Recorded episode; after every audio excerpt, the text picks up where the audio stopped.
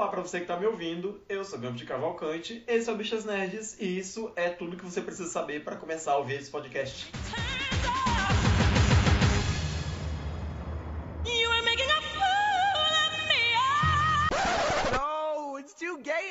Antes de começar a nossa conversa, seja muito bem-vindo, bem-vinda ou bem-vinde. Se por acaso você ainda não assina o nosso feed, essa é uma ótima oportunidade para começar. A gente está em todos os agregadores de podcast e também nos sites parceiros, que são o Tapioca Mecânica, o Só Mais Uma Coisa, o Super Amiches e, é claro, o nosso próprio site, que é o bichasnerds.podbean.com.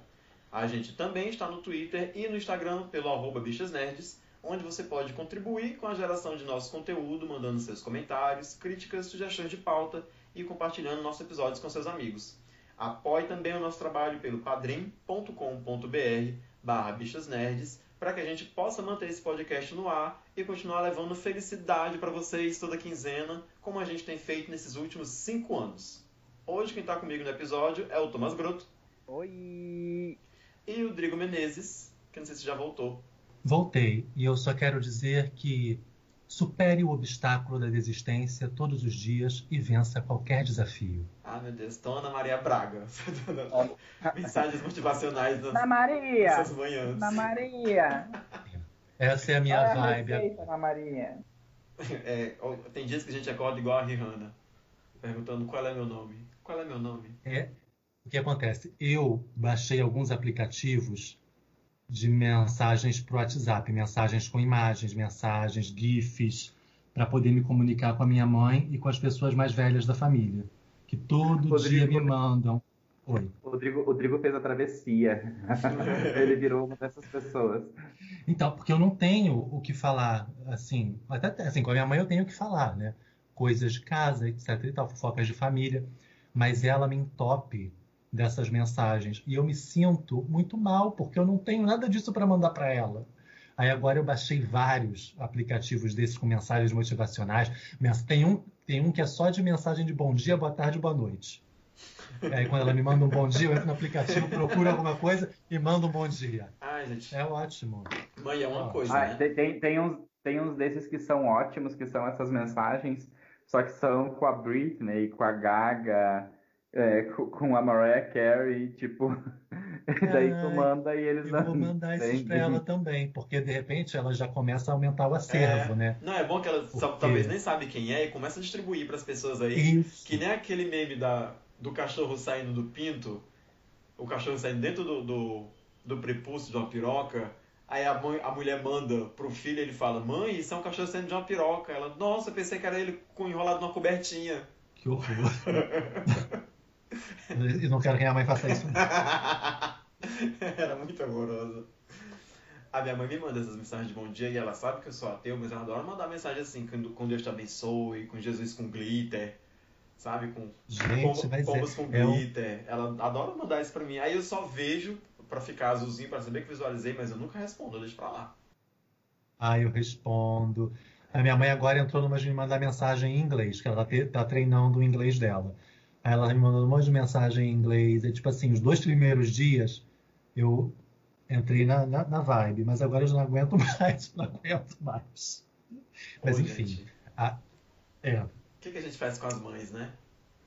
Ah, eu, eu, assim, eu tento acompanhar algumas coisas, tipo essas mensagens. Aham. Das mensagens eu embarquei total.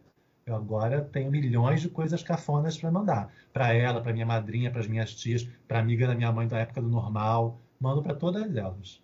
Tenho, eu tenho uma lista de transmissão chamada As Velhas, que aí eu já mando, mando para a lista de transmissão e todas elas já recebem de uma vez.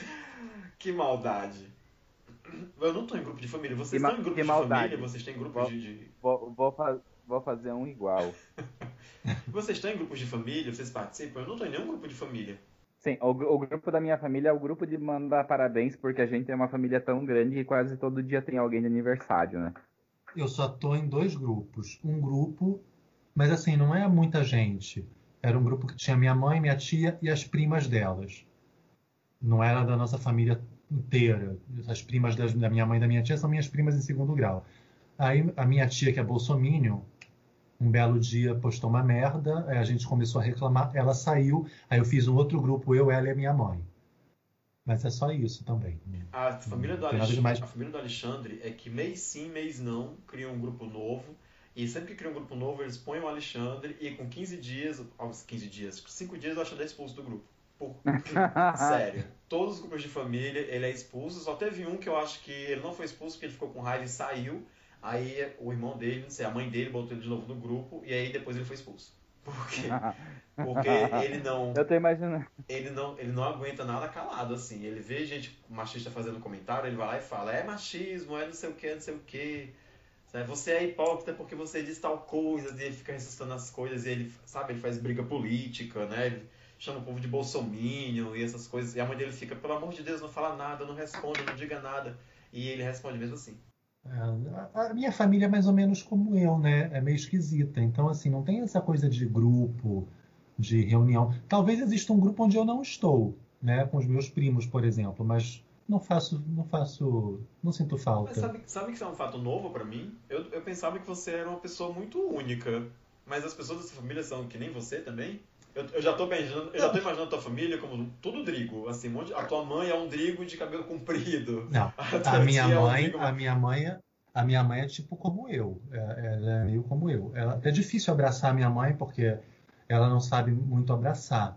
Ela recebe o abraço, mas não É a sua devolve. sensei. É, é, é, mas assim, a minha família não tem essa coisa de, de grude e tal, de são, as pessoas são mais secas assim, não são muito. Eu acho que eu e minha mãe a gente é, é o máximo assim, tanto que Uhum. meio que já pararam de convidar a gente para as coisas que sabem que a gente não vai. É, Mas é bom que vocês se dão às bem, ve- assim, que vocês se entendem nas conversas de vocês, né? Que um entende o outro. É, acho que assim, são graus diferentes, sabe? Tem algumas pessoas que são um pouco mais menos, menos secas, mas no geral, né? É, é, as pessoas são mais práticas, eu acho, da minha família. Uhum. Tipo, coisas como, por exemplo, casamentos. Eu acho que eu tenho uns nove primos, Uhum. então, nove ou dez ou onze por aí. É, só um, só duas, só dois se casaram. Duas primas se casaram com cerimônia e, e festa. O resto não, não, não tem essas coisas de, de programar, de fazer casamento, de, de, de fazer cerimônia, de, de se preocupar com isso. Mas você foi para as festas? Fui, fui, fui sim. O casamento de uma delas, inclusive, foi a última vez que a minha avó saiu de casa. Quando a gente chegou em casa, minha avó falou: Nunca mais vou sair da minha casa. Minha avó já estava com uma certa idade, ela não gostava de sair de casa, gente. Não, e, e foi literalmente a última vez que ela saiu mesmo.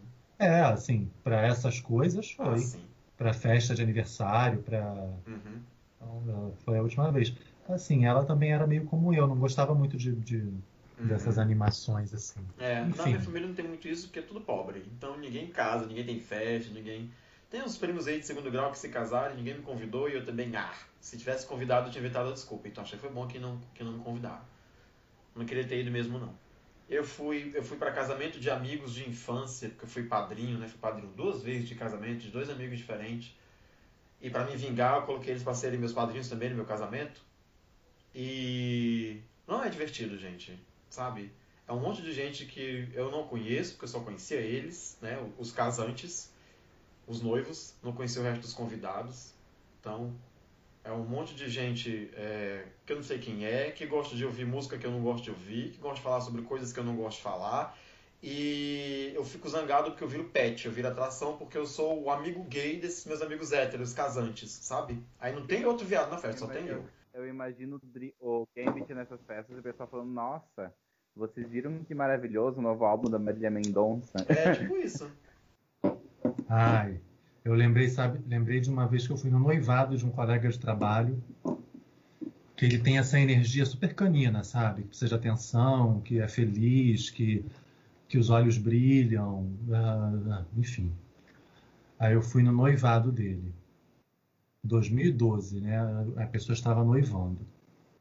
Aí tá, bababá, aí me apresentou a noiva, que eu até então não conhecia a noiva. Aí a noiva me ofereceu cerveja. Aí eu Hum. falei, não, não, noiva, eu, eu não bebo. Não, não, noiva. Aí é- Não. Aí eu, não, não, noiva, é, eu não bebo. Eu vou beber uma água, um refrigerante. Aí a noiva, ué, eu nunca vi viado que não bebe. Ah, tá boa. Não, Agora, ah, pronto. Cara, eu assim, tipo. Eu Epa! Exatamente. Veio o Jorge Lafon, veio a Vera Verão, soprando no meu ouvido, soprou bem assim. E eu nunca vi puta noivando, mas aí eu fiquei de boca fechada. Eu teria eu dito. Com a boca não, fechada. mentira. Eu teria só pensado também, mas é isso mesmo.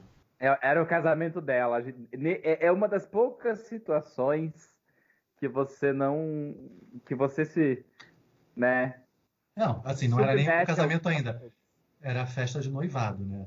De um Mas noivado era dela, que... era a é. festa é, dela, então. Era tu... dela. E o, o meu amigo é muito gente boa, sabe? Por mais que eu não goste de ficar perto dele, porque ele tem esse excesso de energia positiva, que me cansa, que me dá preguiça, que, gente, eu quero enterrar. Gente, a gente foi uma vez para Ilha Grande. Ilha Grande é um lugar lindo, maravilhoso, paradisíaco, sensacional. Ele é tão cheio de energia, quer fazer coisas e quer fazer e fazer e se divertir, que no meio da madrugada eu me vi fugindo dele na ilha no escuro, no meio do matagal. Eu e uma amiga minha, a gente fugindo, correndo dele, porque a gente não aguentava mais ficar perto dele. A gente quase morreu, porque a gente quase caiu numa ribanceira. A, vida do Drigo é um episódio de Modern Family. Vocês já, já ficaram com essa impressão assim? Que... Não, mas foi quase isso, porque a gente não aguentava mais ficar perto desse garoto. Ele é muito legal, adoro Essa ele. ilha não é, é grande, não é grande o suficiente para nós dois. não. A ilha ficou pequena. e assim, ele, ele é muito legal, mas sabe aquela pessoa que é, é sua amiga pelas circunstâncias? Sei. Vocês uhum. trabalharam juntos vários anos. Sei.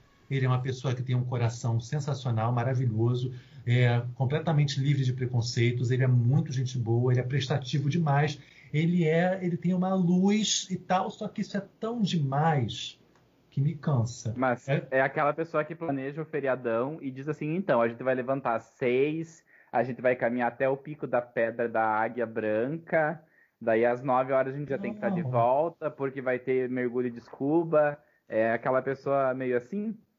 É, nem é isso tudo, né? De planejar tanto, mas ele, ele tem energia demais, é um excesso de energia.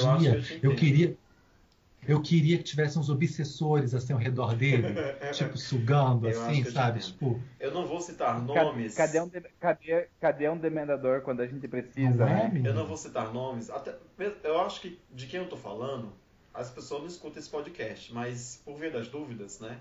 Eu vou evitar citar nomes aqui, mas é, eu acho que você me corrija se eu estiver errado aqui, mas eu acho que o que o Rodrigo tá falando não é que o cara é pragmático demais, como o Thomas está falando. Eu acho que ele é uma pessoa que é muito legal. E a gente que não é tão legal, quando vê pessoas que são legais demais, dá uma raiva porque parece que são pessoas fake. Mesmo que a gente sabe que não é, não falando não é fake, falando tá sendo sincero, é o jeito dele. É o jeito dele ser legal, ser simpático, tá sempre de bom humor. Mas eu também tenho uma raiva de gente assim, porque eu gosto de gente que é real, gente que tem uma aula um pouquinho é, negra, é. gente que reclama da vida também, sabe? Não é aquela pessoa que é aquela... tem sempre uma coisa positiva para te dizer, sabe? Às vezes você quer só a, ser amigo daquela pessoa que vê uma coisa ruim e fala, vá tomar no cu, seu filho da puta. Não, sabe? Que eu odeio a mesma pessoa que você. É. Mas assim, ainda, ainda é. não é essa energia dele. No meu trabalho tinha uma mulher com essa energia, que estava assim, pulando igual um, um, um, viadinho, igual um Bambi, pulando, saltitando e feliz, e rindo, e positiva, e assim, e super alegre, super sensacional. Minha vontade era enfiar a cabeça dela na areia sabe? De nunca mais tirar dali. A energia desse menino não é essa a energia dele, é a energia da galera que grita, a energia da galera que gosta ah, de dançar, é. e a tudo ele tá dançando, e chão, chão, chão, chão, chão a e pessoa, festa. A pessoa, que, a pessoa que entra no Big Brother, ele solta um uhul, Nova Iguaçu, e pula na piscina, né? Ah, é tipo isso, gente, tipo uhum. isso, tipo isso, e assim... Eu gosto muito dele, mas quanto menos eu ficar perto dele, mais feliz eu sou. É tipo, é tipo Bob Esponja e Lula Molusco. Ele é o meu Bob Esponja. Gente, é incrível como, como quando a gente cresce, a gente percebe que o Bob Esponja é insuportável e o Lula Molusco tem razão, né? Ah, gente. Gente, imagina. Eu não sei se é porque. Imagina quando, viver perto Quando o Bob Esponja foi inventado, acho que eu já era um adulto. Então eu sempre fui a favor do Lula Molusco. Sempre achei que ele estava certo. Sempre. Mesmo quando ele, é, quando ele é, é só invejoso, tipo, porque tem episódio que ele é só um pé no saco porque ele é invejoso. Mas é porque a gente é assim, real oficial. Sabe? A gente fica com raiva que a gente acha que tudo que a gente faz direitinho, como adulto, dá errado. E aí vem uma pessoa que faz tudo feito uma songamonga e dá tudo certo, fica tudo bem só porque ele é positivo. Ah, vai tomar no cu, Bob Esponja. Sabe? Eu entendo o Lula Molusco. Eu queria que ele tivesse um desenho só dele. E que ele pudesse, sei lá, bater no Bob Esponja nesse desenho o tempo inteiro. Que o desenho fosse e que o, dele. E que, o, e que o, o, Patrick nem existisse, né? Porque, Não, o Patrick tá com a, a, cabeça do Patrick tá empalhada na parede. e por aí. Ah, mas eu queria o desenho do Lula Molusco. Eu acho ele maravilhoso coisas de desenhos infantis que não são para crianças, né? Bob Esponja é um desenho infantil que não é bem para criança. Ele tem uma vibe pesadíssima. Ah, gente, outro que eu me identificava era o Puro Osso. A gente amava o Puro Osso. Ou ah, o Puro Osso do Mandy, Sandy Mandy? É, As Aventuras de Billy, Billy Mandy. Isso. Que era... Que, é, o que... Billy... Uma... Fala, Tom. Ah, não, não, eu ia comentar que, tipo, tem... Tem muitos personagens que são assim, mas a gente já, já gravou um MD Mona sobre isso, mas eu acho que a gente tá meio que falando que a gente gosta de gente na linha dos personagens de Fleabag, assim, que são mais. É, odeiam. Sim, sim. Ah, eu gostava do, do Eustáquio. Que é, um personagem, que é um personagem todo errado. É um velho todo errado. Mas eu gostava do Eustáquio porque eu sou bem esse cara que, que dá susto nos bichos e fala cachorro idiota! Eu achava ele o máximo. Desculpa, Thomas, eu sei que você tem cachorro Luiz Anel! Mas eu achava ele o máximo. Porque eu sou essa pessoa mal-humorada. Essa pessoa, sabe? Ai, gente, você.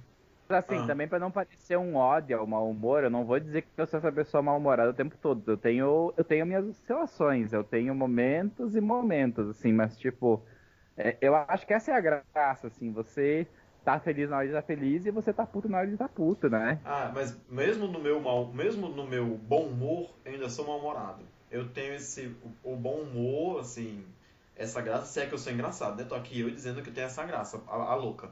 Mas enfim, é tudo meu é baseado na, na em coisas obscuras, em, em... Vide, vide aquela piada ruim que eu fiz lá na gravação que eu te falei, Thomas, no, no chat. Não vou nem falar aqui de novo, que é pra não me complicar. Ah, é. gente, mas eu não sei se, se, se, a gente se enquadra como pessoas mal-humoradas. Eu só acho que a gente, né, sei lá, a gente é real, sabe? Tipo, o mundo tá uma merda. E tipo, uhum. não vou, gente, eu, eu, acho que eu, eu não tenho essa energia toda para ficar pulando, gritando, vibrando, me Sim. empolgando. Eu, tipo, tipo, gol do Brasil. Esse meu amigo Sim. é gol do Brasil o tempo inteiro. Ele é gol do Brasil. Gol do Brasil! Gente, não, eu não quero, eu não quero grito, eu não quero abraço, eu não, eu não quero, eu não quero contato, eu não quero, sabe? Ele é o tempo inteiro, é amigão. Ah, amigão. sabe o que eu acho? O que eu acho que eu sou, é, ao momento da análise aqui, né? A gente tá tudo aqui se analisando. Sabe o que eu acho que eu sou? Eu sou desiludido. Eu não sou essa pessoa que tem um momento gol, porque eu acho que isso é só uma bobagem.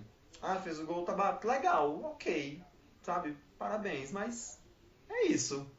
Entendeu? Eu sou desiludido, assim. Eu, não, eu, não, eu nunca vejo grandes coisas, sabe? Assim, coisas fenomenais, coisas que. Nada me comove tanto. Então. Eu, acho que eu, sou... eu, eu, eu, me identifico bastante com aquele meme lá que é o deprimido e excitado, assim, tipo. é, é por aí. Eu acho que eu sou blazer. Blazer lê esse cara de cu. Assim, eu posso estar mega feliz, super feliz, mas eu tô com aquela cara de. Sim. Ok. Ok. Posso estar, sei lá, ganhei um carro, eu olho pro carro como se eu olhasse pra uma cebola. Tipo, Você sabe? assistiu é, Brooklyn Nine-Nine? Não. Eu nunca assisti. Tem o chefe de polícia, que é um, é um negro, e ele é gay. E ele é o chefe de polícia, ele é meio que aquele clichêzão, assim, da, da pessoa de cara fechada e tal. E tem uns episódios que as pessoas vêm e contam uma piada ou fazem alguma coisa e ele, e ele reage assim: Nossa, eu tô rindo muito. Uhum. É, é, o Drigo. É tipo isso, é tipo isso. É, mas o Thomas não é assim, é porque o Thomas tá aqui querendo se enturmar com a gente, né? Então ele tá é. falando que é mal-humorado também, mas você não tem nada de mal-humorado, amigo. Não, não, eu não, eu, como eu falei, eu vario. Eu tenho meus momentos assim que eu sento com a pessoa e eu reclamo da vida, mas depois passa. É, a, a, questão é que pra gente isso não é um momento, é uma constante. Ah. E assim, eu vou dizer que eu nem sou muito de reclamar, porque eu não, eu, a minha questão não é reclamar da vida. Uhum. Eu olho para olho e vejo que tudo tá uma merda, eu tenho uma perspectiva realista em relação às coisas, trabalho para que tudo, né? Trabalho e penso no melhor, mas me preparo para o pior. Mas assim, não, não fico me lamentando. Ah, mas só isso a gente é diferente, então. Eu só não gasto energia comemorando nada. Eu não gosto de comemoração, de comemorar aniversário, sabe? Eu, eu sou reclamão, eu sou abusado. Mas assim, falando de como a gente se sente, deixa eu aproveitar o gancho e perguntar para vocês. O que, que vocês viram aí de, de acontecimentos e notícias recentes que deixaram vocês com putos ou felizes? Como que vocês estão aí com relação às notícias recentes? Ai, sabe o que eu vi que me deixou feliz? Nada. nada. Não tem nada que. O respiro de felicidade. Vocês estão ouvindo o liquidificador? Ou eu acho que tá batendo suco? Tá vazando aí? Ah. Ah, então. Ah, sim. Eu vou desligar o microfone e vou deixar alguém falar. E, e, aí, quando ele acabar. Ok. Então eu vou, eu vou falar. É, eu não sei puto nem alegre, não, não consigo me lembrar de nada que tenha me deixado puto ou alegre. Mas eu fiquei meio reflexivo esses dias, porque na minha timeline do Twitter alguém perguntou sobre. Não só uma pergunta, mas tipo. Se, uh, se a gente, se as pessoas, se eu, enfim, diminuir meu consumo de carne por conta do que está acontecendo no Pantanal. Aí eu pensei, uh, não. E aí eu fiquei meio assim bolado, porque eu vi, vejo, sei o que está acontecendo no Pantanal, mas não diminuí o consumo de carne por causa disso, embora eu já venha há mais de um ano diminuindo o consumo de carne vermelha. Eu já estou comendo menos carne do que eu comia há um ano atrás. Mas especificamente por causa do que está acontecendo no Pantanal, eu não, não modifiquei minha, minha, minha dieta, tirando mais carne por conta disso. E aí eu também pensei, cara, uma vez que você entrou na piscina de sangue do capitalismo, qualquer coisa que você faça é redução de danos. Então, assim, a gente se mexer dentro desta merda, dentro desse sistema, já, já, já é pesado e já tem consequências mega graves, né? Então, assim, não dá, não dá para a gente passar impune fazendo parte do sistema, consumindo, comprando, existindo, vivendo. A gente tem que fazer o que pode, mas não dá para fazer tudo. Não dá para fazer tudo. E aí eu fiquei é. tranquilo com essa informação, com essa, com essa conclusão. Eu sempre falo assim que é, muito mais eficiente se você quiser salvar o planeta do que desligar a torneira enquanto você escova os dentes. Eu não estou falando para não desligar, obviamente é, é você ver o que você consome e tentar diminuir embalagens, é, tentar diminuir é, produto industrializado, porque são coisas que demandam um processo produtivo extremamente é, desgastante para o planeta. E assim, uma dica que eu dou, principalmente para vocês que moram no Rio, São Paulo, é, cara, tem as feiras do MST que são produtos orgânicos, é, produtos produzidos com um, impacto muito menor, que são produção local. Então, é, até tem uma, uma linha de consumo bacana, que não é nem vegetariana, nem vegana, que ela é a, a sazonal, que é você consumir o que é produzido na, na época, na região que você mora.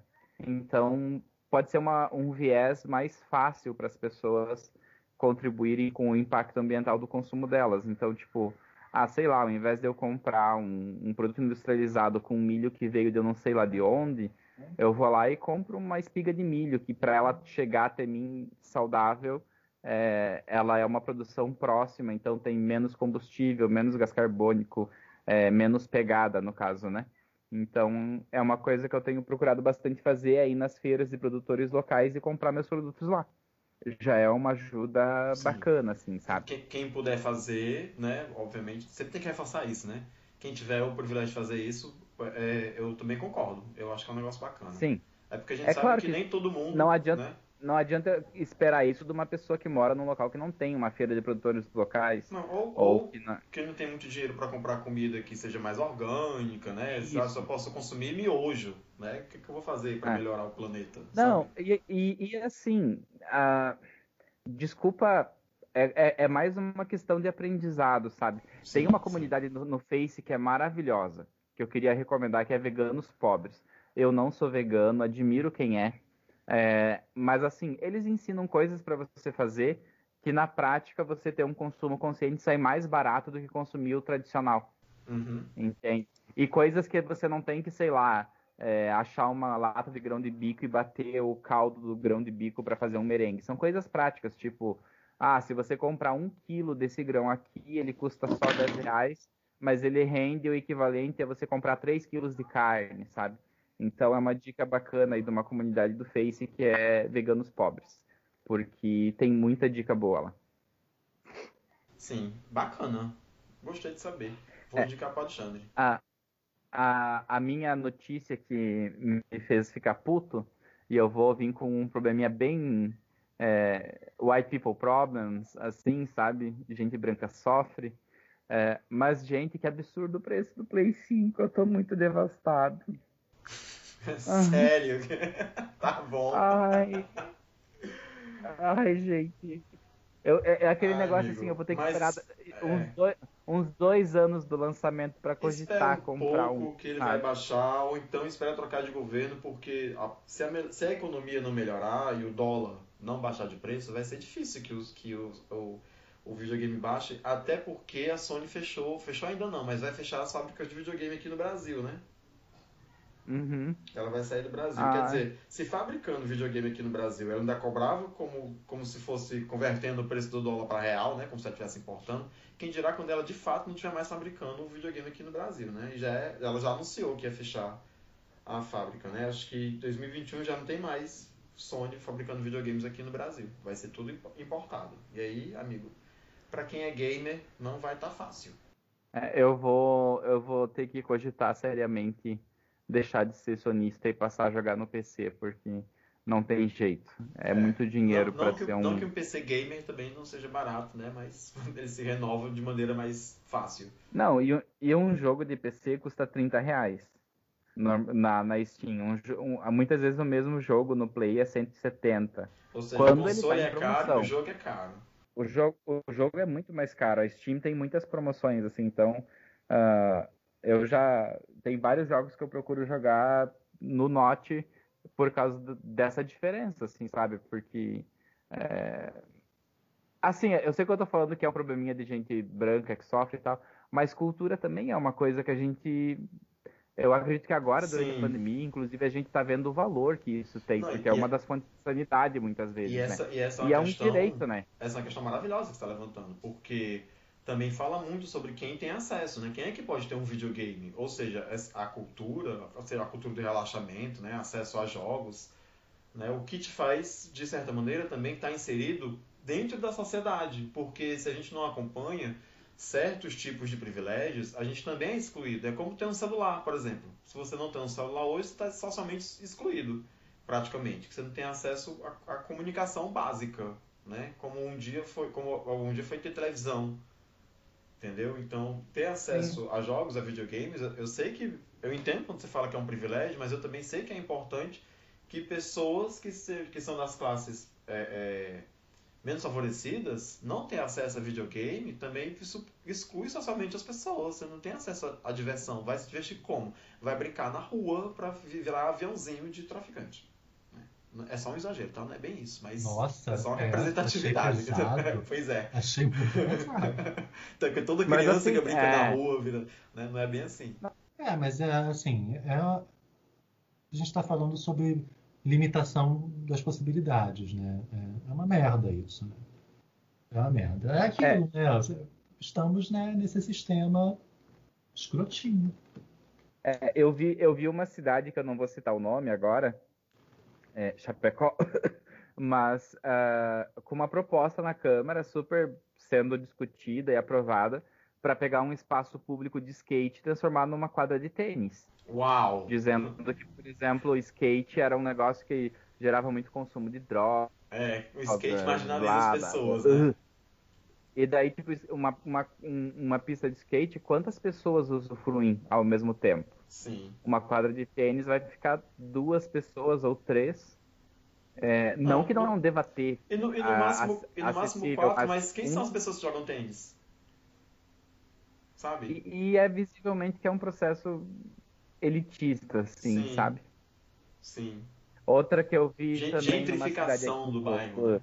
É, uma coisa que eu vi aqui na Santa Catarina com SC de fascista é, é uma cidade que eu conheço e eu tive uma reunião com o presidente da CDL dessa cidade, que é a Câmara dos Dirigentes Logistas, e estava sendo reformada a praça central da cidade e uma estrutura gigantesca sendo montada, né?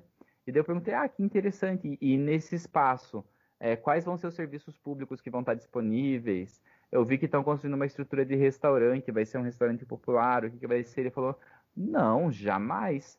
Vai ser um bistrô gastro, gastropub. Tipo, acho que ele nem sabe o que isso significa, sabe? Ah, Mas, tipo, o poder público foi lá e investiu uma grana para construir uma estrutura e um dos pontos mais valorizados daquele espaço uhum. vai pra ser um, um bistrô. Né? Tipo, pessoas. nossa, que, que, que, coisa do interesse do povo, né? É, vamos governar para todos. Aham. Uhum. Ah, acabei de receber notícia boa agora. Depois eu conto pra vocês. Enfim, eu vou aproveitar que o Thomas entrou nessa onda do, do White Paper Problems para dizer para vocês que, eu tenho certeza que eu vou ser julgado por isso, que depois que começou essa, essa pandemia toda e eu entrei nessa, nessa decrescente, ou sei lá, nessa crescente depressiva, né? Que foi aos poucos, assim. Não foi um processo que começou a pandemia eu tô aqui, ah, me sinto deprimido. Não. Eu comecei isso tudo achando que vai passar e que vai ficar tudo bem. Eu sou uma pessoa positiva, né? Eu sei lidar com esse tipo de coisa e eu percebi com o passar do tempo como isso tem prejudicado minha saúde mental. Meus únicos respiros foi que ultimamente eu ganhei de presente uma Maravilha de um amigo e consegui comprar algumas outras. Um, meu único respiro de felicidade que eu falo, né? Consegui comprar assim, não sei como é que eu vou pagar. Consegui comprar. Pagar é outros 500 a, a, a fatura que lute. Né? Um dia ela chega e aí eu vejo o que, que eu faço da vida. Obviamente que antes que alguém esteja me julgando, eu não quero dizer que eu não faço conta de todos os privilégios que eu tenho, de saber que durante essa pandemia eu não fiquei completamente desempregado, porque ainda estou na bolsa da UFC, que eu não passo fome, eu tenho um teto para morar, eu divido a vida com uma pessoa que, que é prestativa comigo, que é confortável viver com ela, que é o meu esposo, né? Eu não vivo na, na... Então eu sei que eu tenho todos esses privilégios, né? Mas a gente também sabe que processos depressivos não são sobre as coisas que a gente tem, são sobre as coisas que a gente sente falta. Então, é, ter, ter, pelo menos comprado alguma coisa para adicionar na minha coleção foi, acho que, o único respiro de felicidade que eu tive nesse tempo todo de pandemia. Eu, inclusive, já tentei trancar, não posso trancar todas as cadeiras da faculdade, porque como eu sou bolsista, eu preciso ter um vínculo com o UFC, senão eu perco a bolsa.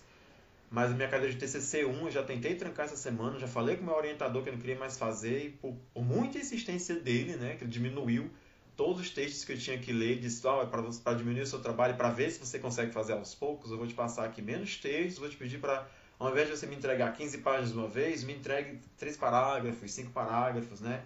E assim a gente vai dando passo de formiga e você não tranca a, a cadeira e até o final do semestre, quem sabe, você consegue me entregar o relatório inteiro.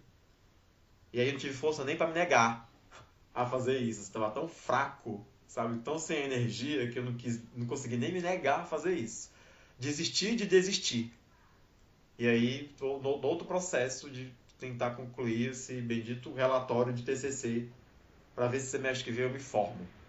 Mas é isso. Não obstante tudo isso, gente, se vocês querem falar, vocês me cortam, tá? Para não monopolizar a conversa aqui.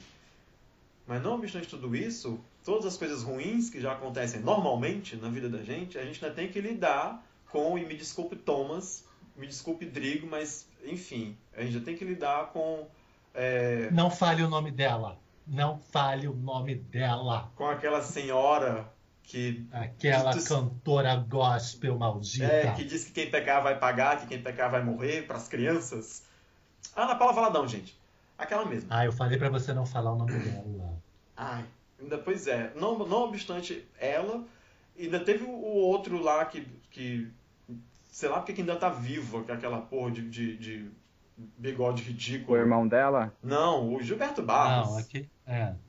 né? ex-apresentador. Então, mas esse daí ele ah. falou só para aparecer, né? Porque eu já achei, achava que já tinha morrido. Pois é. Mas aí, uh, uh, começando do, do, do menos prejudicial para o mais prejudicial, é, Gilberto Barros falou que tinha que conviver com, com, com, no começo da carreira, que tinha que conviver, morar num prédio que era de frente a uma bote LGBT, tinha que ver dois homens, dois bigodes se beijando e que vomitava, que também era gente que também vomitava, né? Quer dizer, já, falou, já fez a merda de dizer que a nossa maneira de se relacionar causa asco meio, né? Gente, mas, é, mas assim, se, se a pessoa.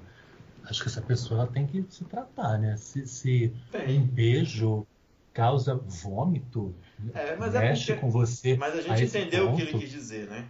Porque eu também sei é. que, pelas vias de fato, ele não sente vontade de vomitar quando vê dois homens se beijando. Mas o que ele quis dizer é que ele se, se sente tão enojado, né? E ele ainda falou assim como, eu também sou gente, eu também vomito. Quer dizer, ele quis, como se quisesse dizer que ah, não é porque eu sou uma pessoa da televisão que eu, não, que eu tenho que aceitar isso de boa, sabe? Eu sou uma pessoa, aspas, normal, então eu também acho isso um nojo. E aí, não feliz com isso, ele ainda quis dizer que hoje em dia, tudo bem, pode fazer isso, se fizer na frente dele vai apanhar, mas quem quiser fazer, que faça. Quer dizer, e falou isso rindo. E aí, sabe o que, que me causa revolta? É que as pessoas acham eu, eu, me senti assistindo aquele documentário lá dos anos 80 que a, a repórter perguntava: Você acha que tem que matar travesti? Matar travesti? E, e os entrevistados falavam na rua: Ah, eu acho sim, eu acho que tem que matar mesmo. Quer dizer, as pessoas falam sobre cometer violências com a gente de, rindo, sabe? Não é porque ah, foi só uma piada, foi só. Não, ele acha que tá tudo bem ele aparecer numa live com outra apresentadora famosa de televisão e dizer: se dois homens beijar na minha frente, eu vou bater neles. Que nem disse o nosso excelentíssimo presidente quando, é, quando era só deputado. Sabe? Que se vê dois homens se beijando, vai bater. Que... Alô, você tá aí?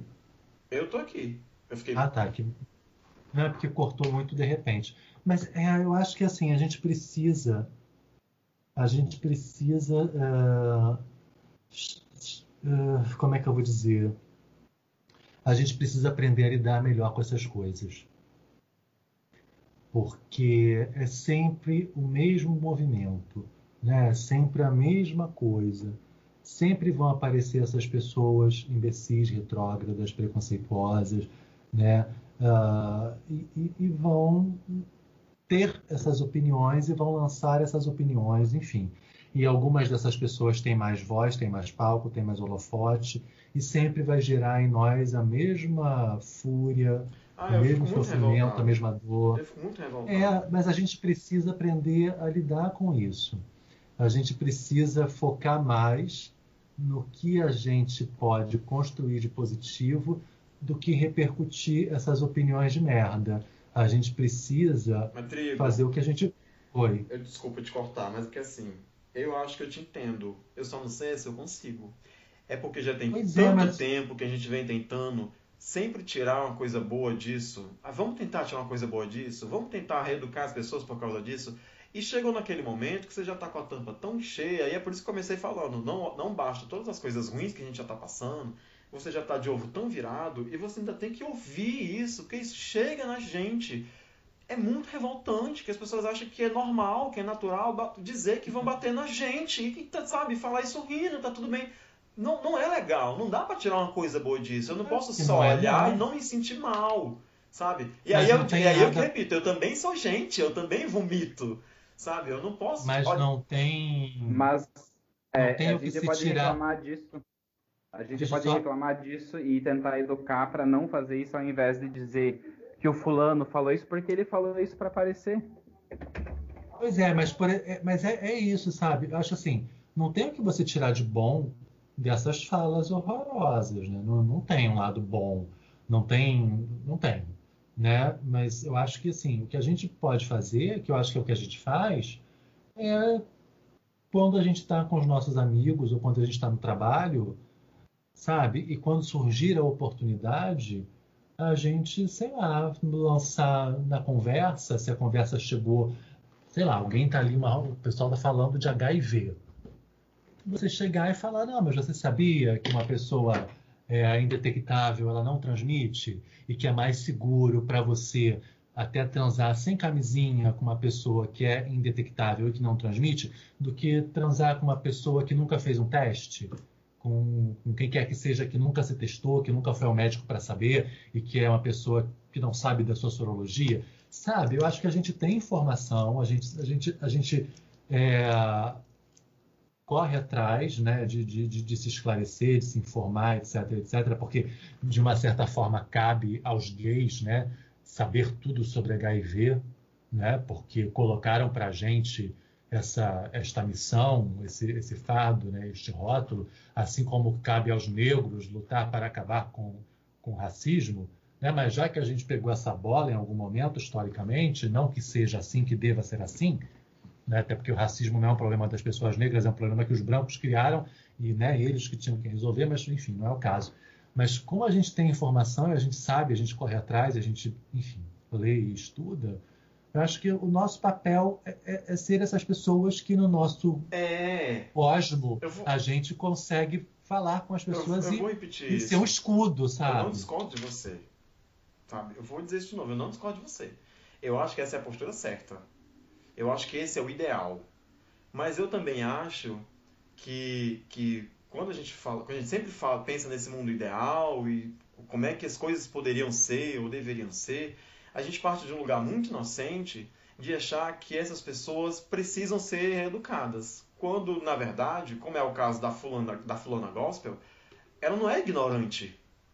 Ela não é uma ignorante. Ela não é uma pessoa Mas sem ela... acesso à informação. Ela não fala ela... isso inocentemente. Isso é um desserviço, inclusive, para a comunidade. Enquanto ela está mirando nas, nas IACs, né, enquanto ela quer atacar as LGBTs, ela está fazendo um desserviço, inclusive, para o próprio, próprio é, é, gado que segue ela, para o próprio. É, não era gado que eu queria dizer, mas, mas cabe, né?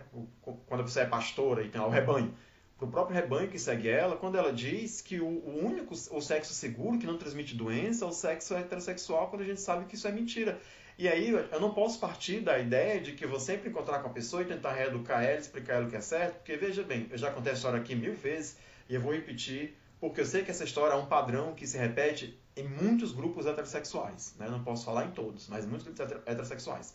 Eu tinha um amigo, uma colega de trabalho, que tinha um grupo de amigos que saíam todo final de semana para as mesmas festas, estavam sempre juntos e eles, eles ficavam transmitindo doenças uns para os outros. Por quê? Porque como eles se conheciam, são amigos de longa data e têm essa amizade colorida, eles não transavam com proteção. Eles achavam, não, é, é conhecido, fulano é conhecido, fulano só transa comigo, só transa com, Beltrano. Então, assim, se tinha um cara que estava doente, esse cara passava doença para todas as meninas, e se tinha um menino que estava doente, ele passava para todos os caras. Por quê? A única preocupação de todas essas pessoas era que as meninas tomassem comprimido anticoncepcional porque ninguém queria engravidar e o cara queria que a mulher engravidasse. Mas falou em botar camisinha, nenhum macho queria. Nenhum. Isso, a, a, a minha colega de trabalho falava isso claramente no, no ambiente de trabalho. Ela dizia, Gambit, nenhum macho quer botar camisinha. Quando a gente fala botar camisinha, fica logo com raiva, tudo se espanta, não quer transar, não gosta fora, não, mas tu não tá tomando comprimido, que porra é essa, não sei o quê. Eu não tenho nada não, tá dizendo que eu sou, tá chamando de dianético. Sabe, a conversa é, então essas pessoas são educadas. Elas não são, não precisam de educação, não precisa que alguém chegue lá e explique, olha, isso que essa mulher falou é errado, porque estatisticamente, etc e tal, porque historicamente, etc e tal, é baseado em preconceito. Sim. Não adianta, sabe? Não adianta. Sim, mas assim, eu já passei desse você... ponto de ouvir essas coisas e pensar, meu Deus, eu preciso conversar com essas pessoas e corrigir isso. Eu só consigo sentir raiva. E eu fico com mais raiva ainda quando eu digo, por mim, podia morrer essa porra toda. E aí tem um amigo meu que está aqui do lado, que é que por acaso é cristão, que seja católico, evangélico, e aí chega para mim e fala assim: Ai, quando você fala assim que os cristãos deviam morrer, você não se lembra que eu sou cristão. Eu digo, porra! Tu tá vendo o que, é que os cristãos estão falando de mim? Tu tá vendo o que, é que cristão quer da minha vida? Por que, que eu tenho que ser complacente? Por que, que eu que, que, tenho ocupar, que tenho que ocupar esse lugar da pessoa lúcida? Da pessoa a, a, adulta, plena, que vai dizer não é bem assim, eu sou superior a você. Eu quero mandar tomar no cu, eu quero que se foda, eu quero que morra. Esse, esse, esse povo todo mesmo, sabe? E chegar para mim para dizer que ai, você não devia falar assim. Nem todos os crentes são assim, vai tomar no cu, porque os que não falam isso compactuam com isso porque tá lá dentro também. Mas então, é porque eu não estou falando dessas pessoas. Esses, porque assim, primeiro que eu acho que a gente tem que parar de ver o que que essa, essa mulher e outras pessoas da laia dela, é, a gente tem que entender que o que eles fazem não é religião. Eles têm franquias e eles são comerciantes. Então, eles vendem um produto para os clientes deles e, e, e, e, é essa relação, né? uma relação de consumo que ela entrega isso para eles, eles querem isso. Enfim, eu não estou falando dessas pessoas aí. Estou falando das pessoas, é, das outras que não estão dentro da religião. Eu acho que com essas que a gente tem oportunidade de dialogar, a gente deve sempre dialogar. Eu não sei como dialogar e acho que eu não quero dialogar com uma pessoa dessas igrejas que não são igrejas, né, que são franquias, né? É, com essas pessoas eu não me sinto à vontade para conversar e acho que o que eu tenho para falar para elas vai bater como se batesse numa parede e não vai surtir efeito nenhum. O que eu estou falando é de outras pessoas que são, né, que podem ser atingidas pelo discurso, pelas informações que a gente tem a passar. Para essas aí que você está citando, que, que, que, que compram o produto dessa senhora, dessa moça, eu não tenho resposta, não tenho o que dizer para elas. Acho que a gente deveria fazer como a Angola fez, né? Que volta e meia está expulsando essa gente, né? Tá, tá indo lá. Enfim, o pessoal de Angola também não entendo direito qual é a treta lá da galera de Angola com a galera da Igreja Universal. Mas acho que em alguns momentos a gente tinha que fazer como a galera de Angola, tipo, sai daqui, sabe? Sai daqui, sai daqui. Sabe? Eu, super concordo com você, não tenho o que dizer para essas pessoas. Mas eu acho que para todos os outros que estão fora dessas igrejas, a gente tem, tem que falar, porque, sabe, uma pessoa como a minha mãe, por exemplo, como muitos dos nossos parentes que não, das pessoas que a gente conhece que não estão dentro dessas igrejas, eles carecem de informação. E eles, com a informação, se esta, em verdade, se, essa, se esse câncer aí que essa mulher né, é, espalha chegar nessa outra pessoa, ela vai ter subsídio para não acreditar nesta merda, entendeu? Para os outros da fé, eu não tenho, eu não tenho nenhuma palavra a dizer. Não, não, não tenho nem, nem o, o, alguma estratégia de lidar com eles que não seja um enxotamento. Sim. Mas acho que a gente que a gente tem que administrar isso que a gente sente quando a gente ouve essas coisas deles, porque a gente vai ouvir sempre. Até porque é. essa galera está aumentando, né? Em, em, é uma progressão geométrica, né? Eles vêm, assim, os neopentecostais vêm crescendo, crescendo, crescendo. A gente está se encaminhando para ser o filme da Dira Paz, Divino Amor, né? Brasilistão, daqui a pouco está acontecendo, né? Então, a gente vai ouvir isso sempre. Se a gente, toda vez que ouvir, a gente, sabe, isso mexer com a gente nesse nível não, sabe, não tem terapia. Ai, não sei se toda vez, mas especialmente agora eu, eu vou, sabe. eu vou, apesar de concordar, você está falando aí, eu estou batendo palmas aqui em silêncio para não atrapalhar sua fala, mas apesar de concordar com tudo que você fala, eu vou me reservar o direito de nesse momento da minha vida em que eu não estou nada bem com nenhuma das coisas que estão acontecendo, eu ainda tenho que ouvir isso e assim não vou, vou me reservar o direito de, de dar um, ter um chilique sabe? Não, de escolher acho que uma vez ou e de mandar pra puta que pariu mesmo, e dizer, olha, não aguento mais, sabe? Eu quero que você morra, eu quero que essa crentalhada morra toda, sabe? Sério, porque toda vida que eu penso, não, tem um ou outro que se salva, velho. Vamos pensar assim, se alguém perguntasse pra mim, você quer que caia uma bomba no presídio ou, sei lá, na Igreja Universal? Taca na Igreja Universal, não quero nem saber.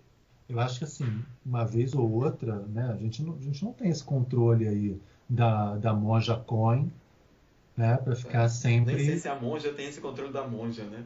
Eu também nem sei se é. Pois é, só vejo, eu só vejo a monja editada, né? Então. A monja que eu vejo ela é editada, ela é muito pautada, muito controlada ali naquele momento, né?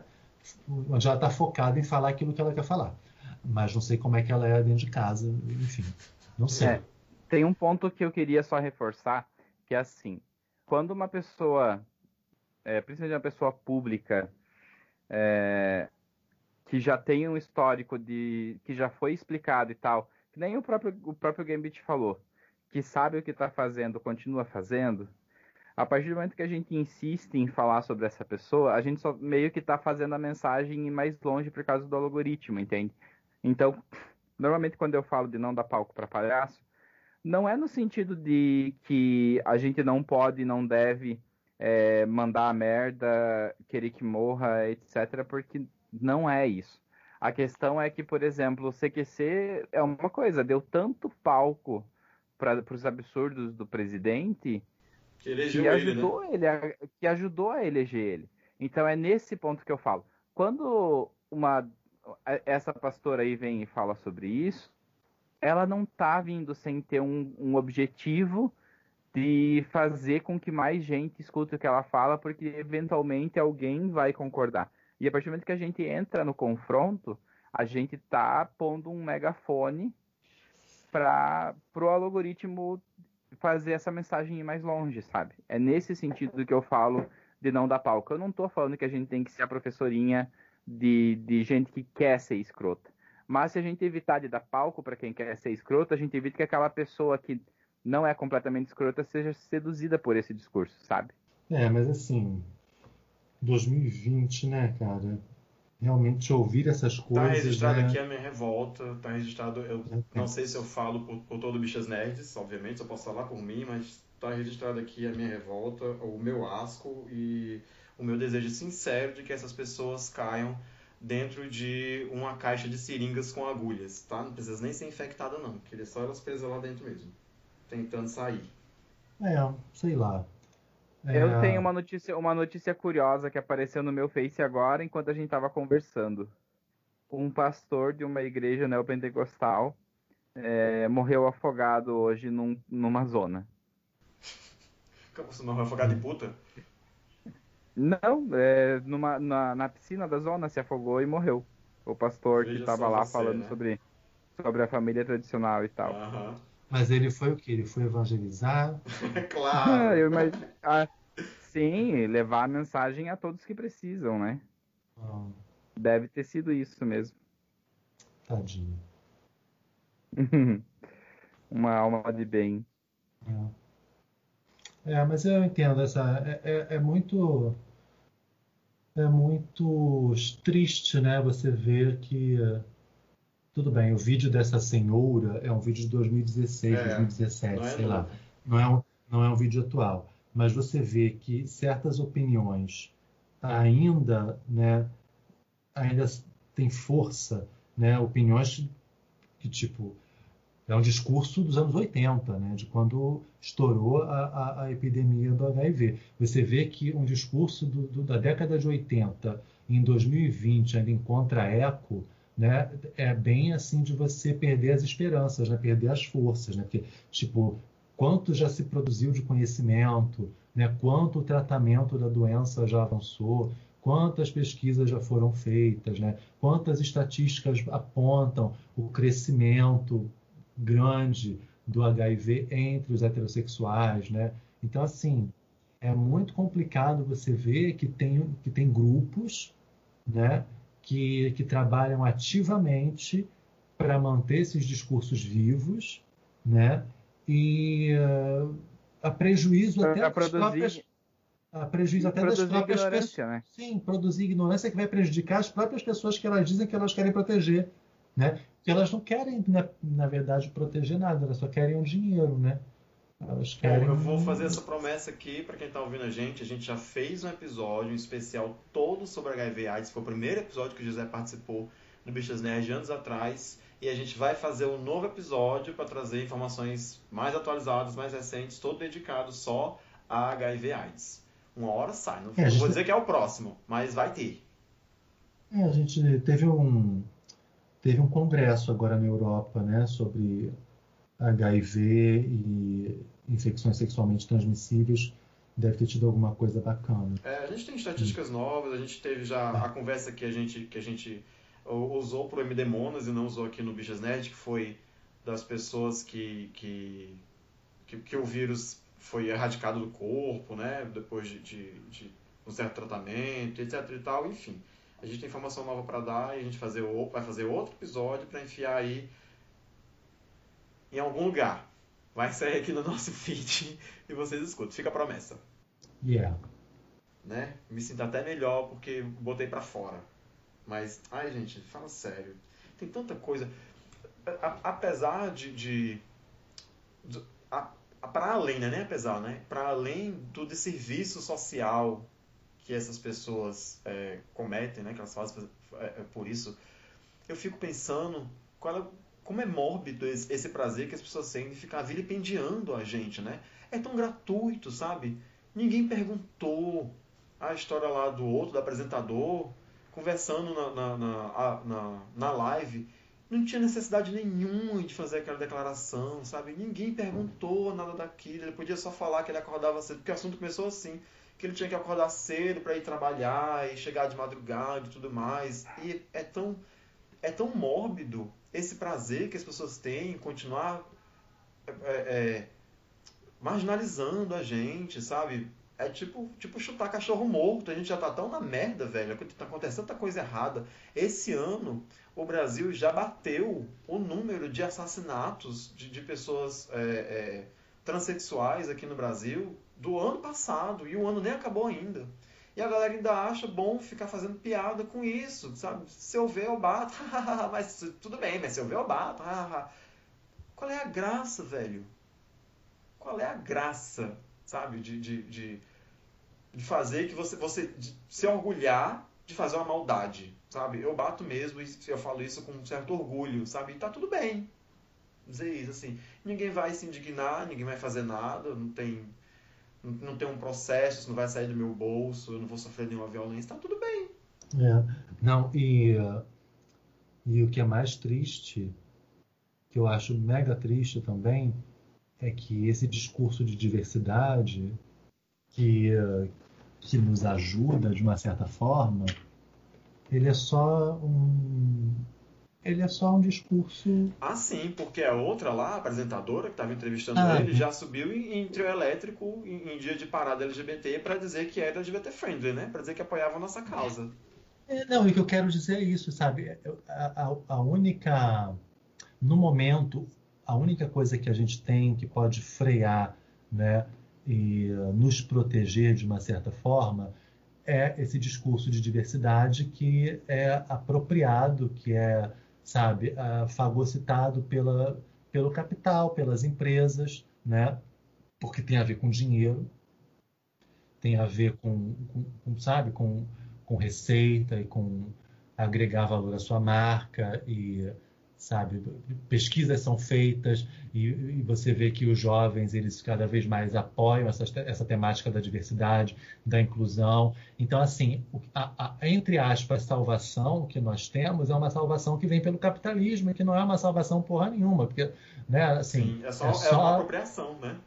É uma apropriação de, de, de, de um discurso, de, de, sei lá, de um movimento, de uma causa e, uh, e que é vazia, sabe? E que de, poucas empresas vivenciam isso na prática, e é uma pena que a gente dependa de empresas para colocar esse discurso é. andando, né? E que, e, e que, no que único muito... mês do ano, né? É, e assim, não estou dizendo que a diversidade ela se ela aponta e ela é, é, é, só diz respeito às empresas e que não tenha todo um esforço de, não, de grupos, de ONGs, de instituições. Mas no mundo mas, assim, capitalista a... a... gente sabe a força que as é, empresas é, a têm. Força, a força hoje que, que, que tem maior né, nesse sentido é, é, é, são as empresas. E que isso é só um selinho para elas. E que isso, sabe, Muitas até se esforçam, muitas até têm um trabalho, lá, lá, lá, lá, mas é em função de mostrar para o meu público-alvo, para o meu consumidor, de que eu respeito a diversidade. Sabe? Então, isso, isso, me, isso me deixa muito triste também, de ver isso tão atrelado, sabe? Tão, tão apropriado. Não estou dizendo que as empresas não deveriam fazer, uhum. mas é muito triste. Assim, que a gente dependa delas. Ou só delas. É que é, é muito triste. É muito triste. Sim. Deixei o podcast no climão down. Consegui o que queria. Trouxe meu, minha aura negra. Não, aura negra não, né? Porque isso é preconceituoso dizer. É, mas você vai cortar isso. Tá. Trouxe a minha aura pesada. Gordofóbico, você vai cortar isso. Meu Deus. Trouxe a minha aura negativa pro podcast. É, ainda não tem, ainda não temos aí um coletivo de pessoas mal-humoradas que façam tanta pressão ao ponto de que você tem que cortar isso. Pode deixar o negativo. Quando os mal-humorados se organizarem, é. você será cancelado. Ai, meu Deus. Mas enfim. Thomas, por favor, nos ah. socorra. Diga algo, diga algo positivo para melhorar o clima desse podcast. Eu, eu, eu, eu tenho uma coisa para pedir. Eu queria pedir para vocês, se vocês têm algo que vocês assistiram, leram ou consumiram nos, nas últimas duas semanas, mas assim, uma coisa boa de se ver. Assim, não, não, não quero que alguém venha me dizer, ah, eu vi um vídeo da, do Pantanal pegando fogo, tá? Isso a gente já sabe. Não tô menosprezando, então, mas eu, é, eu, o que, eu... que, vocês viram aí de, de, de, que vocês podem recomendar, sabe? Tá, o que eu vou recomendar, vou fazer três recomendações. Eu estou lendo um livro chamado Rei de Havana. É, que é de um, um senhorzinho é... careca que tem uma loja com a Estátua da Liberdade na porta. Não. O Rei de Havana é um livro de um escritor cubano chamado Pedro Juan Gutierrez. Uh, ele é muito interessante, mas ele me dá muita aflição, porque o, o autor ele caracteriza os personagens de uma maneira tão, para mim, tão realista. E os personagens são todos sujos, não tomam banho, são porcos. Ele fala Ai, até do cheiro, da, ele fala até do cheiro da genitália dos personagens. Ai, é muito, é, é muito difícil para mim ler este livro, mas é um livro muito interessante. Só vou jogar essa ideia aqui. Para mim é muito difícil porque eu tinha dificuldade de ver Game of Thrones porque eu achava aquelas pessoas sujas. Eu tenho dificuldade de assistir Westworld porque as pessoas eram sujas. Graças a Deus, na terceira temporada foram todos para o mundo real, mundo limpinho, e eu já consegui assistir melhor, embora o, o, o roteiro da terceira temporada não seja bom. Mas eu tenho problema com, com gente suja na, na ficção no entretenimento. Não consigo assistir Senhor dos Anéis, então para mim é muito ruim. Não consigo. Todos esses filmes tipo Coração Valente me dá uma aflição, eu não consigo ver. Essa é uma indicação. Quem tem problemas com pessoas sujas, passe longe. Mas as pessoas Minha medievais são sujas. Não, são sujas. As pessoas. É, são é. sujas. Eu não gosto. As pessoas medievais. Não gosto. Viviam atoladas na lama. Muita... É.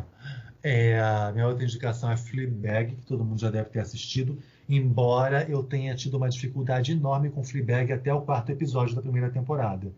Eu não estava conseguindo entender o que, que, as pessoas achavam dessa série.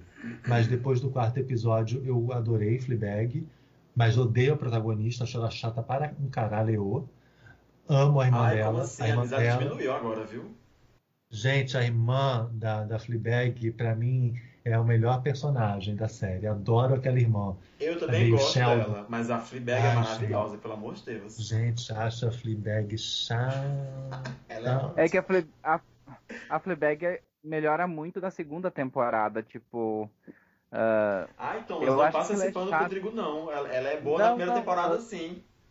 Não, ela é boa. Eu tô falando de melhorar a condição emocional dela. Porque é visível que na primeira temporada ela tá levando porrada de tanta gente que ela meio que compra que ela é uma cuzona, sabe? E depois ela meio que reverte isso na segunda temporada. Eu achei, inclusive, uma qualidade da série isso, porque, bah, será que vai continuar com esse discurso? E teve essa virada de chave, que foi uma virada que para mim foi verossímil, é, mas que. Verou-se quem? Verossímil. Verossímil. Verossímil. Ah, verossímil, me deixa falar assim. Olha, Drigo, não é educado corrigir as pessoas, viu? Ah, gente, mas é, mas é que, assim, é que foi tipo um tijolo na minha cabeça. gente, eu tenho 33 anos e eu sempre falei verossímil. Ai, que Meu Deus! Eu já, é já disse isso nas reuniões com a presidência da empresa. É não, é uma palavra que eu não uso com frequência, então acho que eu só falei, tipo, sei lá, bêbado num bar falando sobre séries com alguém. Então deve ter passado batido. Verossímil. É... Mas tem verdade. Foi feito com verdade, né? Vamos simplificar a, a fala. Mas é, eu não acho ela chata em nenhum momento. Eu acho que ela é muito mais a grande vítima da série, porque todo mundo pinta ela como uma cuzona e ela acaba acreditando que ela é uma cuzona tudo bem, mas eu gostei da série, eu maratonei, foi super rápido. A segunda temporada eu amei e eu amo a Claire. Eu acho a Claire o melhor personagem, eu queria ser amigo da Claire. eu amo que, muito... ela, que ela se apaixona pelo Claire. É, é, acho ótimo. Eu sei que eu teria dificuldade de ser amigo da Claire porque a Claire não é muito sociável. Mas, enfim. É, a minha outra recomendação é, é Away, uma série da Netflix Ai, tá na sobre minha espaço. fila, mas eu não vi ainda. Com, a- com, a- Tá Ah. com a moça, com a moça Gente. oscarizada. Ela também tá no, Hilary- no The Hunt, viu? Essa moça oscarizada. A Hilary Swank é muito boa. É. Ela é muito boa, cara. Ela é muito boa, sofrendo, inclusive. Eu adoro ver ela. Ela sofre, ela sofre, ela sabe sofrer. Ela Desde- sofre de uma forma muito verossímil. Ah, é verossímil, gente, é demais. Olha o bullying com o amiguinho. Gente, Eu nunca mais vou ser, vou ser perdoado por isso. essa mulher, ela, ela, ela, ela foi feita para sofrer. Quando ela sofre, ela sofre. Gente, eu acho muito, muito legal. Eu ver uma pessoa que sa- ela sabe ser convincente sofrendo. Acho que para mim é uma das atrizes que eu que mais Uhum. sofre bem. Será que alguém sofre bem? E a série, a série, bom, se preparem porque a série tem episódios longos. Os episódios são de mais ou menos uma hora. Deus. É, Eu vi isso, são, são, são filmes cada Ah, episódio. é. Tá na que eu minha vi. lista. Eu ia assistir primeiro o A Patrulha do Destino pra depois assistir a Way, mas acho que eu vou assistir logo a Way. Assiste Away e tem um personagem que eu gosto muito, que é o. Bom, eu vou falar, não é nenhum spoiler nem nada. A filha da, da, da personagem principal, depois que a mãe vai para Marte, né, nessa viagem aí louca, psicodélica, ela se apaixona por um garoto, um garoto latino, que assim, se fosse qualquer outra série feita, tipo nos anos 80, nos anos 90, aquele garoto latino ia ser um garoto de arrepiar os cabelos do fiofó, sabe? Tipo, o rebelde, o estereótipo do latino. O, ah, o estereótipo do Sabe? latino é o sex appeal, né? Os latinos são sexys, apaixonados, assim. É, ia ser aquele que ia chegar na vida da garota para botar tudo de pernas pro ar, para desagregar, sabe? Ia ser aquele latino, não quero, não quero você com esse garoto, oh, baby, que é arruaceiro. leva, me leva, Que vai- que não. Cancela isso aí. Que vai, te, que vai levar você para beber, que vai querer deflorar você, saia de perto desse garoto. E assim, a relação desse garoto latino com a família, com ela, é comple- passa completamente longe desse estereótipo convencional do, do latino. É muito, é muito bacana perceber que assim, que como isso mudou, sabe? Como você tem esse garoto inserido ali naquela família, num contexto em que ele é um outro, ele está num outro lugar. Eu fiquei muito prestando atenção nisso, de como era construído esse personagem, como foi construído esse personagem e de como ele está ali para negar todos esses estereótipos de garoto adolescente latino, sabe, que se apaixona pela menina branca e que que causa aí um, um problema entre a família e ela e ela fica rebelde por causa do garoto. Não é nada disso. É tão bonitinho o amor dos dois e ele é tão fofo. Gostei muito Ok. dessa relação. Mas vejam a série, a série é muito boa. Eu não, eu gosto de séries de espaço, séries de NASA. Eu adoro séries de NASA. Nazaré? NASA, NASA. Qual é a recomendação que você tem, Thomas? Fala aí pra gente Então, começar a encerrar. Eu, eu tenho duas recomendações que eu quero fazer. A primeira, a, não sei se chegou a ser modinha fora da minha bolha, mas estava todo mundo falando de Alive. Alguém assistiu? Não.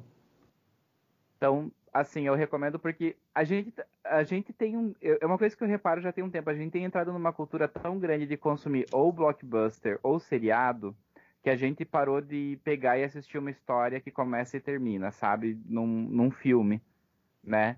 É, e a live, primeiro, tem essa qualidade de que é uma história que é, não parece que foi desenhada para construir um universo que depois vai ser expandido ou qualquer coisa assim. É, é do cinema coreano, que a gente sabe que tem crescido no mundo pela qualidade do, do trabalho que eles têm feito na exportando cultura da Coreia. E é, eu vou dar um resumo do trailer, não é um spoiler, tá, pessoal? Ah, o, menino, o protagonista do filme ele é um, um streamer de games. Ele acorda, a família dele está viajando, e quando ele acorda, é, ele entra numa live para fazer uma, uma- um streaming do jogo dele, e o pessoal, se eu não me engano, manda ele ligar a TV, alguma coisa assim. A hora que ele vai ligar a TV, ele recebe um alerta no celular dele é, de segurança que as pessoas precisam ficar dentro de casa. Ele mora num prédio, ele olha pela sacada e começou um apocalipse zumbi no, na cidade dele. E assim, isso é um, uma facilidade de cair no lugar comum, de ah, ele vai sair é, Resident Evil, vai é, coletar armamento e tal. O filme ele é focado numa mensagem que ele recebe da mãe dele que é assim: fique vivo, não saia de casa e fique vivo. Então o filme se passa num microcosmo muito micro dentro de um evento grande.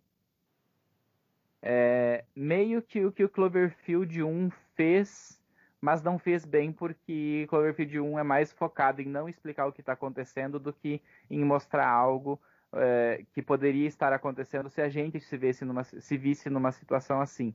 Mas eu gostei muito do filme Alive porque o menino ele simplesmente tá lá, tipo, tá, eu tenho tanto de comida, tanto de água, quantos dias dá para viver, é, assistindo TV e tal. Teria tudo para ser extremamente entediante e não é nem um pouco entediante. Mas pegaram um evento gigantesco e fizeram a visão de uma pessoa passando por isso e ficou muito bom. Então eu queria dar essa dica da Netflix a live para vocês assistirem. Uh, e a outra também é da Netflix. Já faz um tempinho que a Netflix vem lançando um investido em reality shows. Reality show é uma coisa muito boa pra gente desligar o cérebro, assim, para quem gosta, obviamente, né? E eles já lançaram três temporadas do Sing On, que é basicamente um karaokê valendo dinheiro. Tipo, não é um reality show de canto com o objetivo de quem vai ser a próxima voz do país tal. Não, ó, Hoje tem, cinco, tem seis pessoas aqui que vão cantar e tá valendo 30 mil euros ou 60 mil dólares, dependendo de qual que você assistir. E o apresentador da versão americana é o Titus, do Unbreakable Kimmy Schmidt. Então ele tá maravilhoso apresentando. Queria dar essa dica aí para quem quer assistir um negócio bem, bem tranquilão, assim, vamos desligar o cérebro e, e, e simplesmente acompanhar um negócio com uma galerinha cantando, que nem canta tão bem assim, porque é um karaokezão, mas que ficou muito divertido, na minha opinião. Repete o nome? Sing On. É, é, cante, a cantar seria a, o nome em espanhol e... Está onde? É, é Netflix? É Netflix, é um reality show original da Netflix. Tá, vou anotar aqui. Bom, eu não sei se eu tenho é, boas recomendações para fazer, eu com meu esposo, devagar. Então é isso, pessoal. Muito obrigado para quem ficou ouvindo a gente até aqui. Acabou, né? Daqui a 15 dias a gente volta, Calma. sempre com. Eu não disse, eu não sei se são boas, mas eu tenho recomendações mesmo assim. Eu com meu esposo, a gente assiste a série devagar e sempre, como eu já falei aqui diversas vezes, né? Um episódio por vez, um episódio por dia, e esses dias tem chegado tarde do trabalho, então tá indo todo mundo devagar. Mas nesses 15 dias a gente conseguiu terminar a última temporada de Vis-a-Vis, que a gente achou maravilhosa, que é a primeira temporada de Vis-a-Vis que não se passa dentro de um presídio, com, protagonizado pela, pela Maca e pela, pela outra lá, que eu me esqueci o nome. Mas é maravilhoso. É um novelão com, com, com gente morrendo, com assalto, com. enfim. É incrível. Depois a gente vê a última temporada de Lucifer, que nem melhorou nem piorou, continua na mesma. Mas é bacana de assistir, porque é bem escapismo. E ah, a gente também viu Boca a Boca, que é uma série brasileira que também a gente achou bem legal. Que é uma série brasileira com adolescentes. É tipo uma alhação, só que com vírus. Um vírus que pega pelo beijo. E por último, a gente está assistindo agora o Cobra Kai, que não é tão novinha, mas que apareceu na Netflix agora e a gente está gostando bastante. Eu, particularmente, porque tenho essa, essa síndrome de nostalgia dos anos 80, né? Que o Alexandre não tem, o Alexandre nunca assistiu o, o Karate Kid na vida, então ele assistiu o seriado sem as referências, né? A gente que assistiu Karate Kid conhece as referências e sabe por que, o que, que acontece, né? O que, que aconteceu lá no, no filme do passado, então a gente fica mais empolgado com as referências do que com a série em si. Mas é bem boazinha. É mediano, mas é boazinha. Eu sozinho, por minha vez, é, por causa do Cobra Kai, eu comecei a lembrar de coisas velhas. A primeira, a primeira coisa velha que me veio à cabeça foi o Attack on Titan, porque eu nunca tinha terminado de ver a série até onde ela tá. E Attack on Titan é uma série que é, um anime, tá? É um anime que anda muito devagar, porque é a primeira temporada de 2013 e a última temporada de 2018. E só são três temporadas. Então a série tem andado bem devagar. Eu aproveitei para pegar todas as temporadas e reassistir tudo de uma vez, numa lapada só. E é maravilhoso. Se tem alguém no mundo ainda que gosta de anime, que não assistiu Attack on Titan, por favor, assista. Faça esse favor para você mesmo, porque o anime é muito, muito, muito bom. Tem umas cenas de ação que são maravilhosas e é tenso do, na, na, medida certa, assim. Faz, você pula da cadeira em praticamente todos os episódios.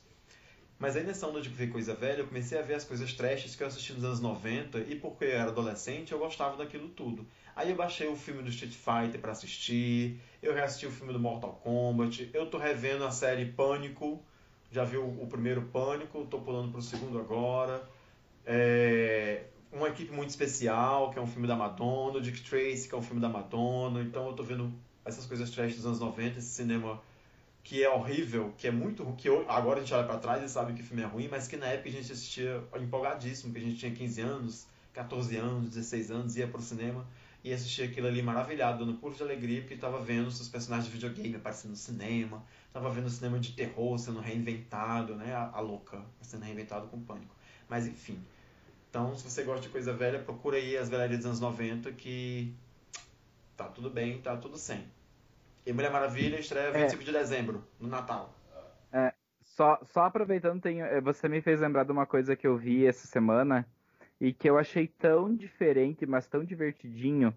Não sei se vocês assistiram um anime chamado Cells at Work. Células trabalhando. Ah, eu não vi ainda, mas tá na minha fila. Esse anime é maravilhoso. É um anime que passa dentro do corpo humano? Isso. É... A personagem principal é um glóbulo vermelho. E o trabalho dela é levar oxigênio, oxigênio. e gás carbônico na corrente sanguínea. Nossa, o, e daí Atila, personagens... o Amarino vive falando desse seriado no, no Nerdologia. Cara, eu achei muito bom, porque ao mesmo tempo que ele é divertido, ele é, uma, ele é um seriado shonen, assim, é um seriado de ação, é um anime de ação, mas ao mesmo tempo ele fica fazendo referências e explicando coisas do corpo humano no processo, sabe? Achei, achei super criativo e muito válido assistir. Eu vou aproveitar que você deu essa dica, que eu lembrei de outra coisa também, que eu vi sozinho esses dias, que é um anime que não é velho, é um anime que é novo, que chama Promised Neverland.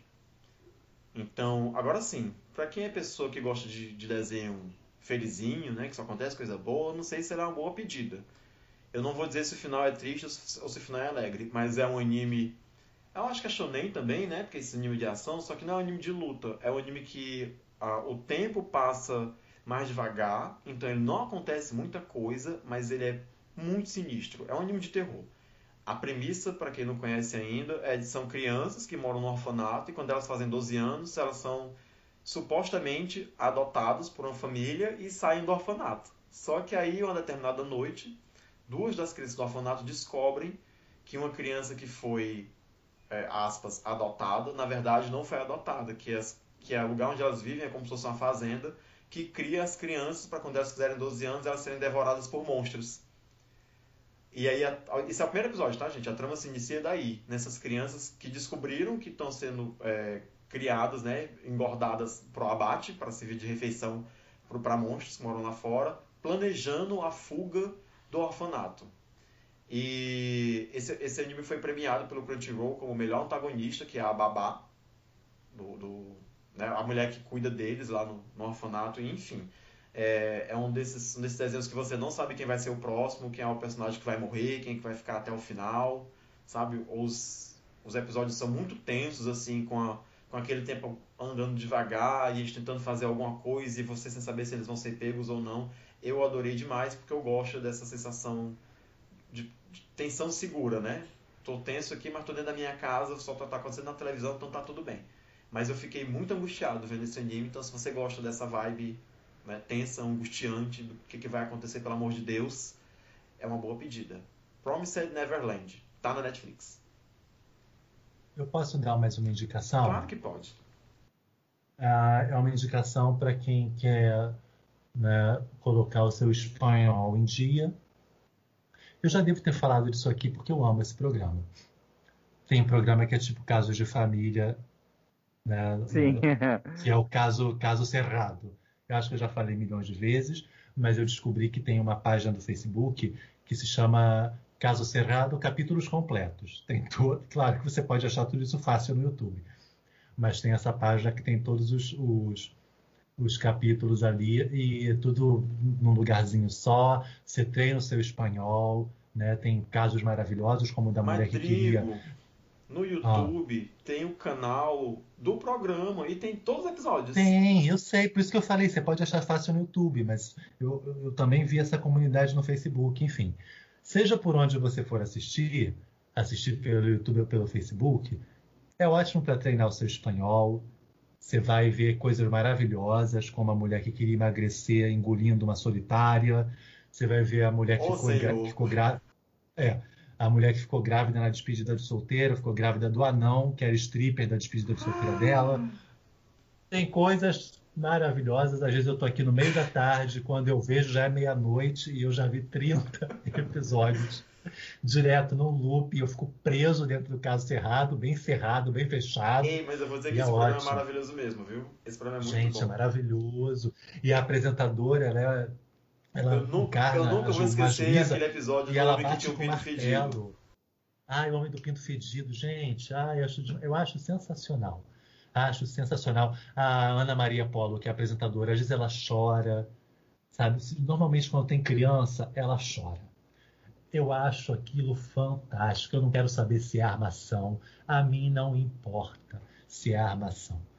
Para mim, o importante é que esse programa entrega ele entrega entretenimento e entrega também né, uma fluência para você que quer botar o seu espanhol em dia e não tem com quem conversar. Assiste, treina, volta, é, a pessoa vai falar, você repete o que a pessoa está falando, fica repetindo, é ótimo, é sensacional. Treine o espanhol vendo o caso será. Bom, feitas essas recomendações, eu vou me despedir de quem está ouvindo a gente. Meninos, muito obrigado por terem é, ouvido esse meu desabafo, agradecer vocês nem por ter feito episódio, não, por ter ouvido aqui o meu chilique, né? Por causa das coisas ruins que estão acontecendo no mundo. Thomas, obrigado, boa noite. Boa noite. Rodrigo, obrigado, boa noite. Boa noite, gente. Aqui vou mandar um pensamento da doutora Ana Maria Polo, apresentadora do Caso Cerrado. Sea cortés, ande com cuidado, eduque-se lo más que pueda, respete para que lo respeten y que Dios nos ampare. Ivan. Oh. Dito isso, muito obrigado para quem ouviu a gente até aqui. Aguenta esse episódio. A gente se vê daqui a dias. Tchau. Tchau. Adiós. Hasta luego. Ai, pessoa louca. Ai, meu Deus. Então é isso, Eu vou jantar, meninos, tá bom? Muito obrigado. Muito tarde esse jantar, hein? Tá muito tarde. É, mas é porque quando, quando o Alexandre chegou, faltava 10 minutos para as 9 horas. Aí eu tive que vir começar a gravar com vocês. E quem é que faz a comida? É ele? É. Alexandre... Por que, que você não faz essa comida? Eu moro com um chefe de cozinha. Por que, que eu vou cozinhar? E ele já trabalha cozinhando. Por que, que ele tem que cozinhar em casa? Porque ele ama. Eu não sei, eu é acho que ele te ama. eu acho, eu acho que ele te ama. Eu acho que ele te ama. Eu acho, eu acho que ele fica menos infeliz tendo que chegar cansado e ainda assim cozinhar do que ele chegar cansado e saber que eu cozinho nas panelas dele. Ok, tudo bem. Este podcast faz parte do movimento LGBT Podcasters. Conheça outros podcasts através da hashtag LGBT Podcasters ou do site www.lgbtpodcasters.com.br.